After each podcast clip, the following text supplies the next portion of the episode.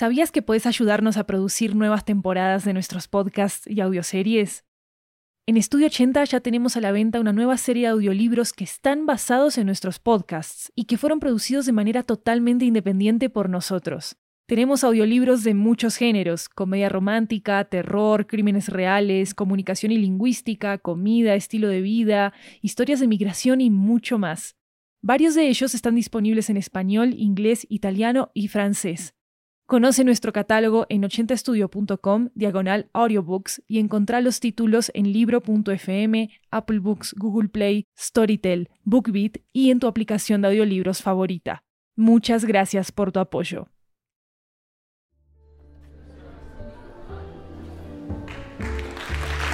Hi everyone, thank you, thank you for coming. Today we bring you a special episode from Buenos Aires, Argentina. This is a trip like no other, I would say. So hold on to something and enjoy. Flight to Pluto by Andrea Garcia.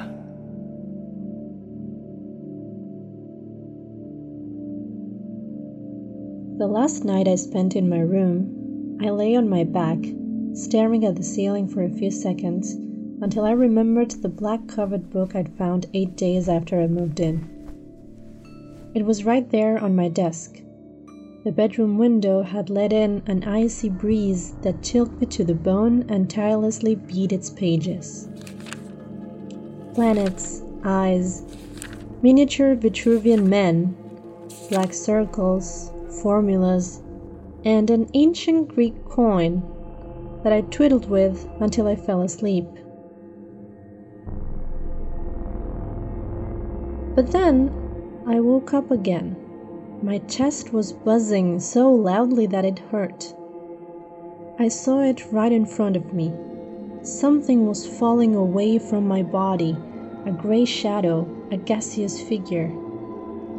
All of the air, sound, and smell disappeared, and in their place came panic and anguish at the sight of myself floating above. What was this? What was happening? What was it now? Not only could I float, I could stretch and lengthen as I pleased because I was not flesh any longer. My physical body was still lying placidly in the middle of the night, in the middle of my bed, in that room, while I, in my new condition, subtle and ethereal, passed through its walls. That was my first trip, and it would be repeated night after night in that room. Every morning, when I woke up, though, I would only have vague memories that I interpreted as dreams.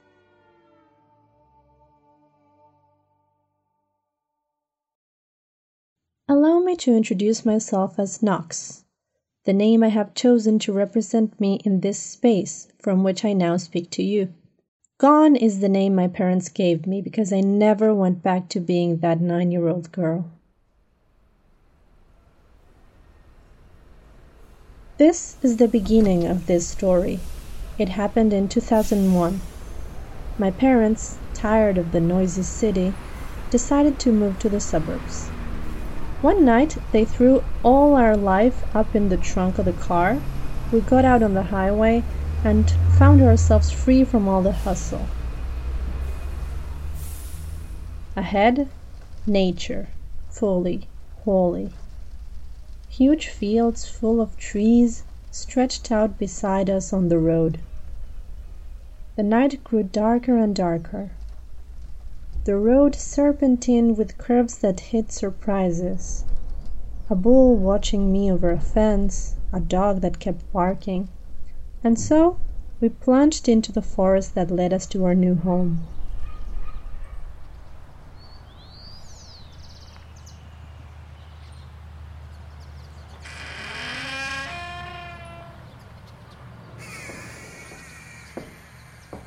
The house stood alone against the mountains, accumulating the same darkness of that night inside.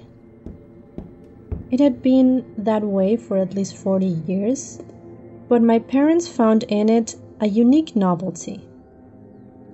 Its walls remained wide and upright, its floors firm, polished, and its doors, well, ready to be opened.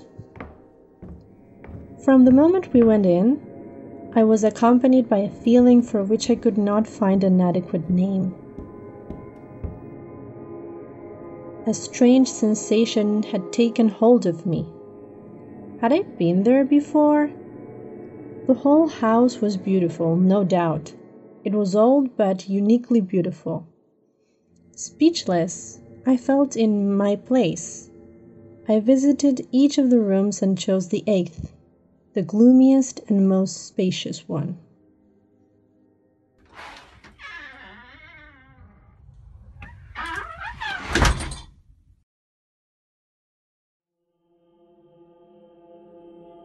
I think it all started a few weeks after I found the book in a forgotten library kept by the house. Its ebony black cover and its title from the ancient Greek carved as a gray embossing caught my attention. C H A R O N, Charon, it said. I brought the book with me to my room without anyone noticing. Since then, every morning it just appeared on my bed. On one of its pages, the number zero was repeated as a pattern spread over several pages. Intrigued, I wanted to know where it would end and what it meant. Then I discovered an image that I didn't understand at all a vertical tunnel drawn on a millimeter background. On one side, a formula, a small human figure, and the word Knox written in pencil. I detailed the pages one by one, went over the image, and ended up giving up until I reached its end paper.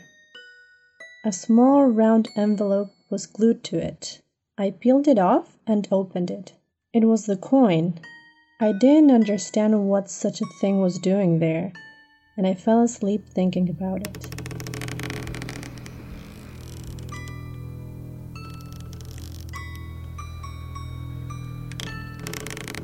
That night the room had come alive.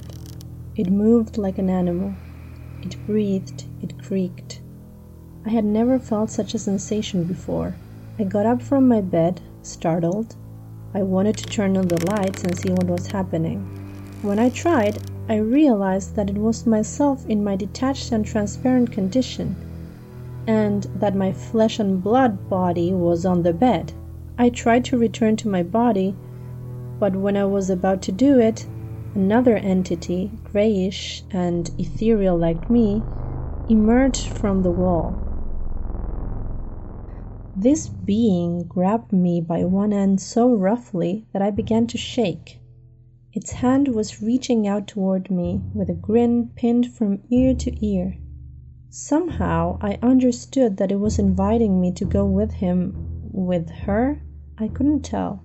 As they continued to try to take me away, I held the coin in my hand and squeezed it with all my power. Until that day, I thought I was alone flying in that space created without consciousness.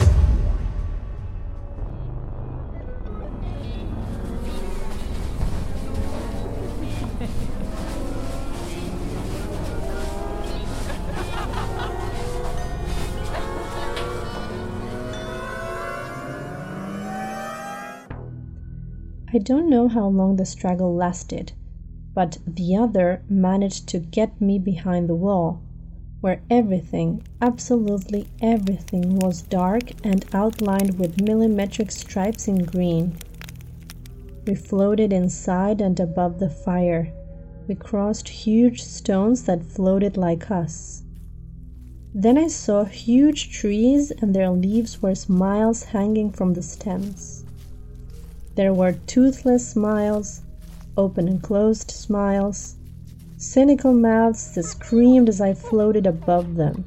Then a bull welcomed me, and a dog threw me upside down onto Saturn, whose rings became an infinite catwalk with which I passed through Uranus, then Neptune, and then, after an unbearable silence, in with its hand pressed against mine, the other whispered, Welcome to Pluto. I looked down and saw a river of dirty water, marked with a sign that read Styx. Incomplete bodies, arms, heads, trunks, fingers falling floated through it into a large mouth shaped cavern, a mouth that roared. I looked in astonishment and saw the figure of a tall man driving a boat stepping over the dismembered bodies. He made a gesture with his fingers pointing at me. I tried to let go of my companion, whom I was finally able to determine was myself. I had come from Pluto to restore the balance of the chaos that fed on those bodies, traveling men and women who had dared to cross the tunnel passage unprepared. I understood that I had to deliver the coin to pay for the trip and that Charon, the name of that book, was none other than this man on the ship who now reclaimed his payment. My name is Knox. I am as old as the universe. But all that I have told happened exactly in this space, in 2001, when reality bended and this became my home. Today I prepare travelers who want a flight to Pluto carrying my coin so they can return home in time too.